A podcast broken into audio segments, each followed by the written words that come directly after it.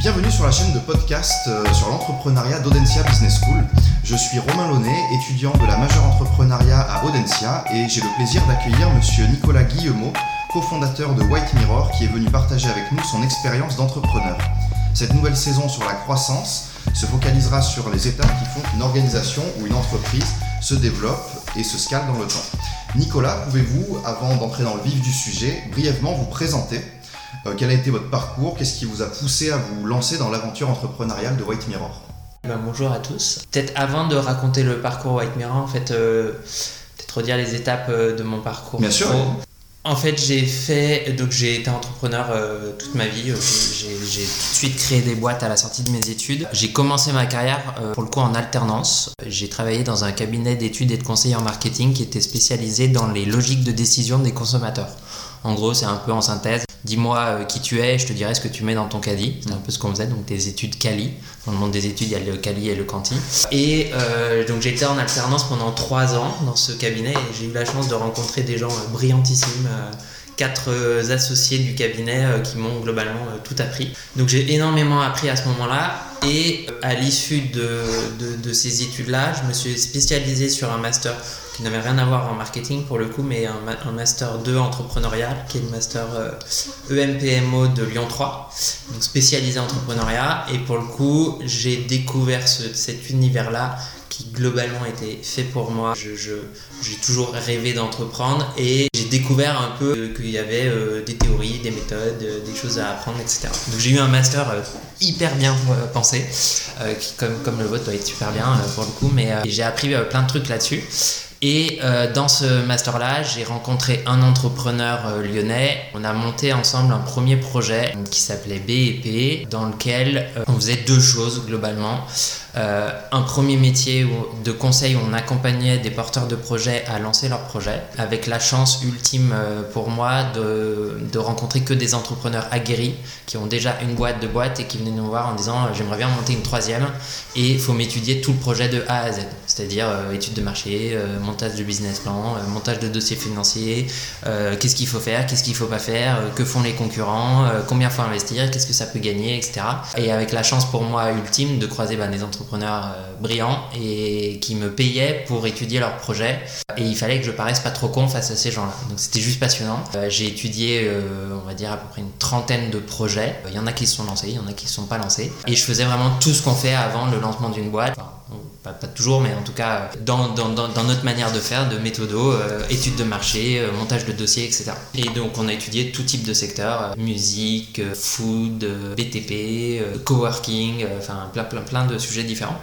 Donc ça c'était un premier métier et puis à ce deuxième métier-là on a greffé une deuxième métier qui était un métier d'investisseur où euh, les associés de la boîte euh, investissaient en fonds propres dans des projets un peu à la manière des business angels. Donc cette fois-ci casquette inverse, c'est on venait nous voir pour lever des fonds plutôt à early stage, donc les premiers tours de table sur des tickets de 10 à 200 000 euros et cette fois-ci on mettait des, des, ronds euh, et donc on s'investissait dans les projets au-delà du capital investi. Donc en gros, il y a eu ces deux métiers-là, un métier de conseil, un métier d'investisseur. Et donc moi, mon rôle, c'était de bah, les projets de A à Z et de préqualifier les dossiers pour voir après si, les entrepreneurs avec lesquels j'étais associé souhaitaient investir dedans ou pas. Et de ces deux métiers-là est né un troisième métier euh, qui est de monter des projets dont l'idée vient de nous et de faire finalement un peu les deux, un petit mash-up des deux, c'est-à-dire étudier le truc et euh, potentiellement investir dans le projet. Et donc, il y a maintenant 9 ans, je crois, j'ai eu l'idée de monter une marque de papeterie qui s'appelle Le Papier fait de la résistance. Et j'ai un peu fait ce que je faisais euh, pour, pour nos clients, euh, c'est-à-dire étudier un peu le marché, euh, dire tiens, un truc à faire, mettre un peu deux, trois chiffres dans un tableau Excel et se dire tiens, il y a peut-être une opportunité, etc. Et ce que j'ai dit à mes associés, en fait, c'est en fait ce truc, c'est mon bébé. J'ai le syndrome de la femme enceinte, c'est-à-dire j'étudie des projets entrepreneuriaux tous les jours et en fait, du coup, moi, je vois des idées entrepreneuriales tous les jours. Là, j'en ai une et, j'aimerais bien la, la, lancer moi, j'aimerais bien en prendre la tête. et si je n'arrive plus à gérer et la partie conseil et la partie euh, le papier, donc la marque de papeterie, bah, c'est tout le malheur qu'on pourra nous sauter. Ça veut dire qu'a priori euh, le projet marche, etc. Techniquement, j'ai tenu trois mois où je gérais en parallèle la partie mission conseil et le lancement de cette marque. Techniquement, en fait, c'était le temps de finir mes dossiers en cours, de clôturer tout ça et en fait, le papier est parti assez fort ça prend énormément de temps. Donc, euh, euh, je pouvais plus être à 300% dans le papier et aussi à 300% dans les études parce que c'était quand même assez prenant. Et on a eu la chance de se lancer donc euh, sur le marché de la papeterie, donc avec un positionnement bien particulier. Et on a eu très tôt des commandes et des, et collabs en B2B, notamment auprès de Kenzo, de Pinterest, de Chanel. des marques nous ont sollicité assez vite. Et ça a fait un peu émerger la marque, un peu du jour au lendemain, notamment en social media. Donc j'ai fait ça pendant 8 ans ouais, j'ai lancé la marque en 2013, je l'ai cédé en 2021. Et en gros, ce qui a fait un peu la réussite de la marque Le Papier, c'est notre com en social media. C'était le seul investissement qu'on faisait, c'était en commercial, en communication, en marketing. Enfin, tout ce qu'on faisait, c'était du social media. On le faisait euh, plutôt pas trop mal. Euh, j'ai découvert que maintenant on pourrait appeler ça une DNVB. Avant, je ne savais pas que c'était comme ça, mais en gros, c'est comme ça qu'on s'est lancé. On a fait immerger une marque euh, grâce, au, grâce aux social media, grâce au web, avec des circuits courts, pas d'intermédiaires, etc. Tout ça m'amène chez White Mirror, parcours-là. J'ai constaté plusieurs choses, moi en tant qu'annonceur. Il y avait deux, trois trous dans la raquette euh, côté agence. Le premier, c'est que je suis convaincu qu'une bonne stratégie euh, de com une bonne stratégie prend de la valeur dans l'exécution, comme en entrepreneuriat. C'est-à-dire des gens qui ont eu l'idée de faire Uber, des gens qui ont eu l'idée de faire euh, Blablacar, il y en a 36 000, mais il n'y en a que deux qui l'ont fait, il n'y en a qu'un qui l'a fait, c'est celui qui l'a bien exécuté. Et donc moi je suis convaincu qu'une bonne stratégie prend de la valeur dans l'exécution et donne sa pleine puissance dans l'exécution. Et bien souvent, ce que j'ai identifié côté agence, c'est qu'elles aiment bien donner des conseils Yaka Faucon, mais le après, après les conseils, euh, ceux qui exécutent, bien souvent, ça les fait chier. Alors, c'est pas toujours le cas, y, a, des exceptions, etc. Mais j'avais identifié ce premier trou dans la raquette sur le les agences sont pas très branchées prod main dans le cambouis, être des faiseurs, quoi. Vraiment le côté euh, je fais moi-même. Euh, et étant du coup moi entrepreneur, je sais que 1 euro est un euro et que l'argent ne pousse pas sur les arbres et que il faut vraiment qu'il y ait un côté un peu ouais, main dans le cambouis et que chaque euro investi doit rapporter et euh, c'est aussi vrai quand t'as que 1 euro et c'est encore plus vrai quand t'as 100 000.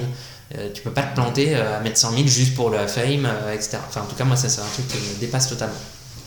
Donc, ça, c'est le premier truc que j'avais identifié c'est le côté prod qui manquait globalement côté agence. Et moi, j'aime bien dire au sein de notre agence, c'est enfin, ceux, qui pensent et ceux qui font sont les mêmes personnes. Donc, on a des gens qui aiment bien exécuter mais qui ont la tête très bien faite. Et c'est vraiment un point, un point important. Ça, c'est le premier truc que j'avais identifié. Le deuxième truc que j'avais identifié, c'était je trouvais que les agences n'étaient pas forcément très accessibles dans les termes, dans le wording, dans, la sémantique, dans tout ça. C'est un peu euh, les pubards se font plaisir et euh, parlent de euh, lead nurturing, de demand generation, etc. Et tous ces mots sont bien souvent des principes de bon sens de communicants le dirigeant il s'en fout un peu de savoir que c'est du lead nurturing. en revanche, lui ce qui intéresse c'est de savoir que le téléphone va sonner tout seul.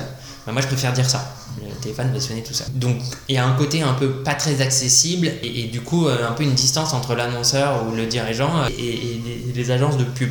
Moi-même, hein, quand je suis allé voir des agences de com, euh, j'ai eu un complexe d'infériorité de malade quoi. Du coup, euh, donc on s'est lancé à deux donc avec Jeanne, mm. Jeanne qui était chargée de com chez Le Papier mm-hmm. et c'était elle l'experte en fait en social media. Donc on s'est lancé sur ces piliers là, donc la prod, l'accessibilité et l'expertise. Et après très vite donc White Mirror, donc là on a 4 ans maintenant. Donc moi j'ai géré en parallèle le papier et le lancement de White Mirror jusqu'à ce qu'on se fasse tellement exploser chez White Mirror que j'ai dit non mais j'arrive plus le papier, faut que je cède, etc. Et donc on est 35 aujourd'hui à peu près.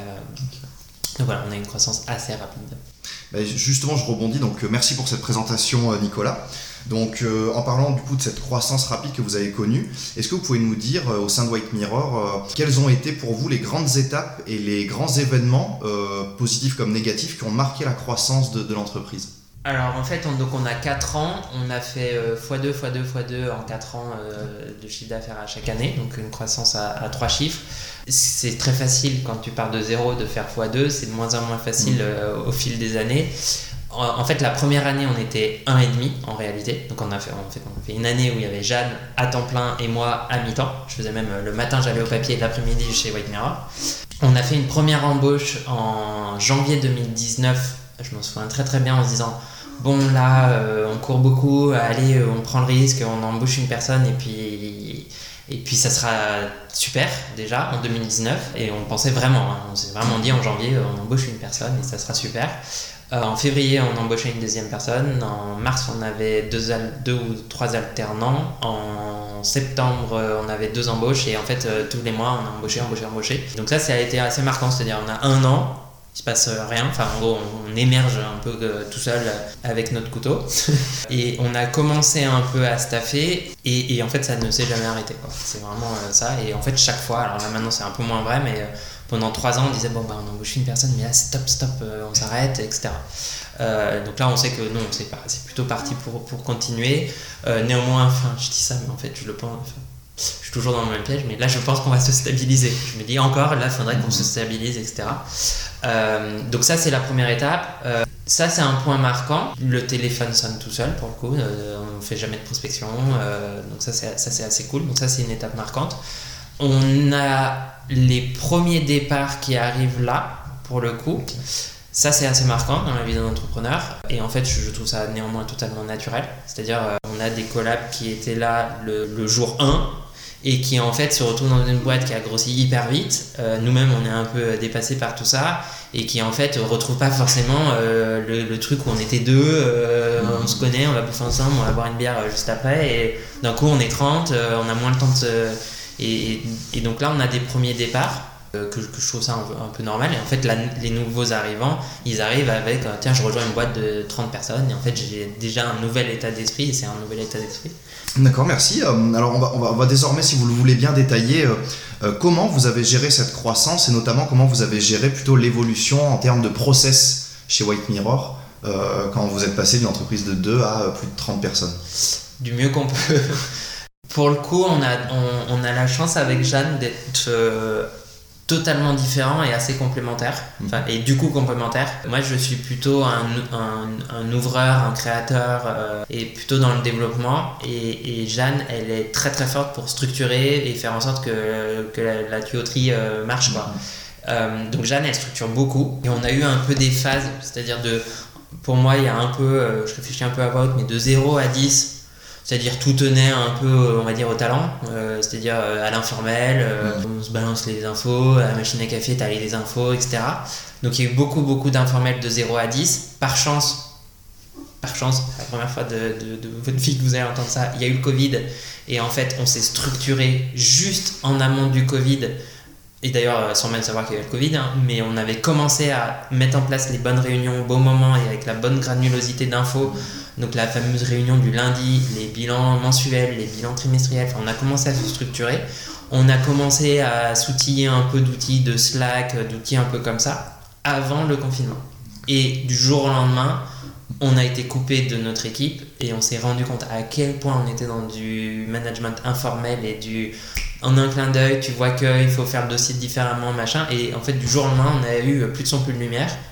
Pas totalement dans le sens où on avait quelques outils, et donc ça, ça nous a forcé à nous structurer parce que ben, du coup, euh, tu pouvais plus te baser ta croissance et, la fluidité de ta performance sur l'informel de à la machine à café et puis tu ressens le mec qui est crevé ou qui l'est pas. Ben, le mec qui est crevé mais qui te le dit pas en zoom, ben t'as pas l'info. Et du coup, toi, tu peux arriver en disant tiens, euh, fais ci et machin, bah attends, je suis crevé. Et en fait, bah ouais, t'es crevé, je le savais pas. Si je le savais, et avant, je l'aurais vu. J'aurais vu, putain, aujourd'hui, t'es cramé, du coup, je vais être vigilant, je vais pas te ou en sens inverse, euh, j'en ai sous le pied, euh, là euh, mon projet est fini, etc. J'ai du temps. Donc ça, il y a eu cette phase-là de, structuration un peu comme ça. Il y a un an, on s'est encore plus structuré, notamment avec le Notion. On a mis en place un Notion d'entreprise, donc en gros une espèce de Wikipédia interne qui résume tout euh, nos méthodes, nos process, euh, mais même ne serait-ce que l'annuaire. Hein, on s'est rendu compte que les gens n'avaient même pas les numéros de téléphone entre eux, et voire même qu'ils ne savaient pas la tête des gens des uns et des autres, ni le prénom. Euh, parce qu'on a beaucoup embauché, et de temps en temps, on avait, c'est moins vrai par, par Jeanne et moi, parce que nous, on a vu tout le monde, on voit tout le monde, mais il y en a plein qui disent mais du coup c'est qui cette personne? Je vois pas qui c'est je l'ai jamais rencontré notamment avec le confinement quoi et avec les couvre-feux les machins on a fait beaucoup de télétravail c'était difficile de créer du collectif sachant que tu pouvais pas vraiment te voir c'était un peu chiant. Euh, donc on a beaucoup utilisé les outils pour se structurer et on est encore dans une phase, la clé, de 0 à 30, on est à peu près 35. On n'arrive plus, euh, nous, à voir encore tous les clients et à voir correctement toutes les équipes. Et ça, c'est un vrai. Là, on est un peu dans le dur. C'est un peu nouveau pour moi de me dire euh, je croise les équipes, mais j'ai pas le temps de vraiment de les croiser vraiment c'est très chiant pour moi, je pense que c'est très chiant pour les équipes aussi. Et ça, c'est une étape, euh, bah, on est en plein dedans, je sais pas trop comment on va se sortir. D'accord, merci pour ces, pour ces précisions, Nicolas. Euh, maintenant que nous avons parlé des process, j'aimerais aborder avec vous la dimension relative aux ressources humaines. Vous m'avez dit que vous avez lancé l'entreprise. À l'origine, vous étiez euh, deux cofondateurs, euh, vous et Jeanne. Est-ce que cette équipe, enfin, comment cette équipe a évolué? Quelles ont été votre stratégie de, recrutement de nouveaux associés, de, de managers, par exemple? Bah, on est un peu en plein dedans. C'est-à-dire qu'on a beaucoup staffé en peu de temps. Il y a un truc qui est assez clé chez, chez, chez nous euh, et que je crois vraiment viscéralement, c'est-à-dire que je pense qu'on passe beaucoup de temps au travail, malheureusement, ou heureusement, enfin ça dépend, mais en tout cas, euh, malheureusement, si t'es pas au bon endroit. Et du coup, moi je passe beaucoup de temps à essayer, hein, du mieux qu'on peut, mais en recrutement, à m'assurer est-ce que ce que nous on te propose va te plaire à toi et je considère dans le recrutement, c'est un recrutement dans les deux sens. C'est-à-dire, je te recrute tout autant que toi, tu nous recrutes. Mm. Euh, et, c'est hyper dur, en une heure, de croiser un mec que tu connaissais ni d'Ami ni d'Adam, de dire comment, qu'est-ce qu'il aime dans la vie, euh, c'est quoi sa personnalité, comment lui il aime travailler, où est, où est sa zone de confort, de performance, machin.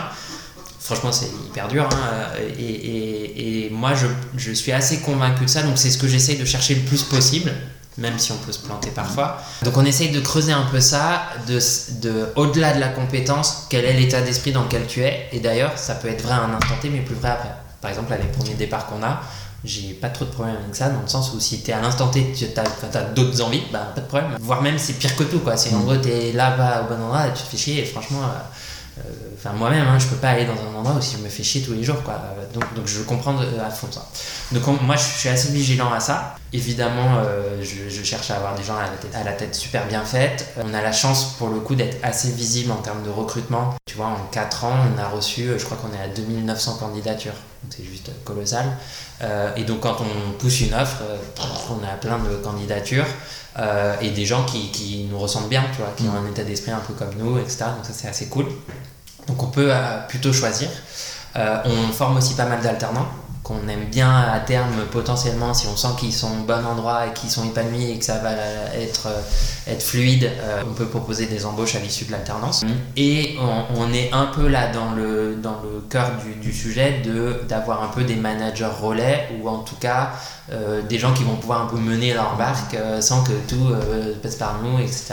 Et après, on a deux fonctions un peu différentes, c'est-à-dire Jeanne, elle, elle, suit beaucoup plus les sujets. Moi, c'est très en autonomie, très très vite. Je suis pas au courant de tout, et puis chacun chez sujets, moi, c'est pas mes sujets de, de prédilection. Merci. du coup, j'aimerais aborder un dernier point avec vous avant de conclure, qui concerne en fait l'aspect géographique. Pourriez-vous nous dire quelle était la portée de White Mirror au démarrage, local, régional, et comment cette portée a évolué jusqu'à aujourd'hui? Alors on a un ancrage très local pour le coup, toujours très vrai.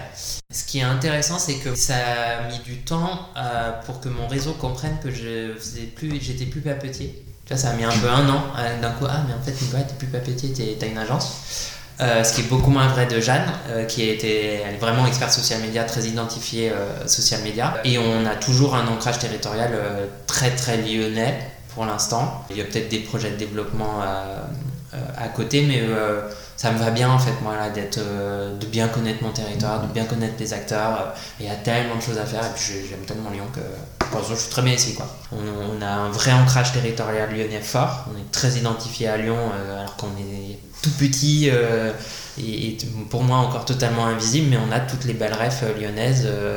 Euh, j'ai Evans, le Bocuse d'Or, les Alpes le Bocuse, euh, les HCL, le Grand Hôtel Dieu, euh, enfin on a plein plein plein de rêves lyonnaises et ça pour le coup j'adore ça, le fait de bien connaître mon territoire, de bien connaître les acteurs, de bien connaître les marques, ça pour moi c'est un vrai, un vrai facteur clé de succès pour le coup.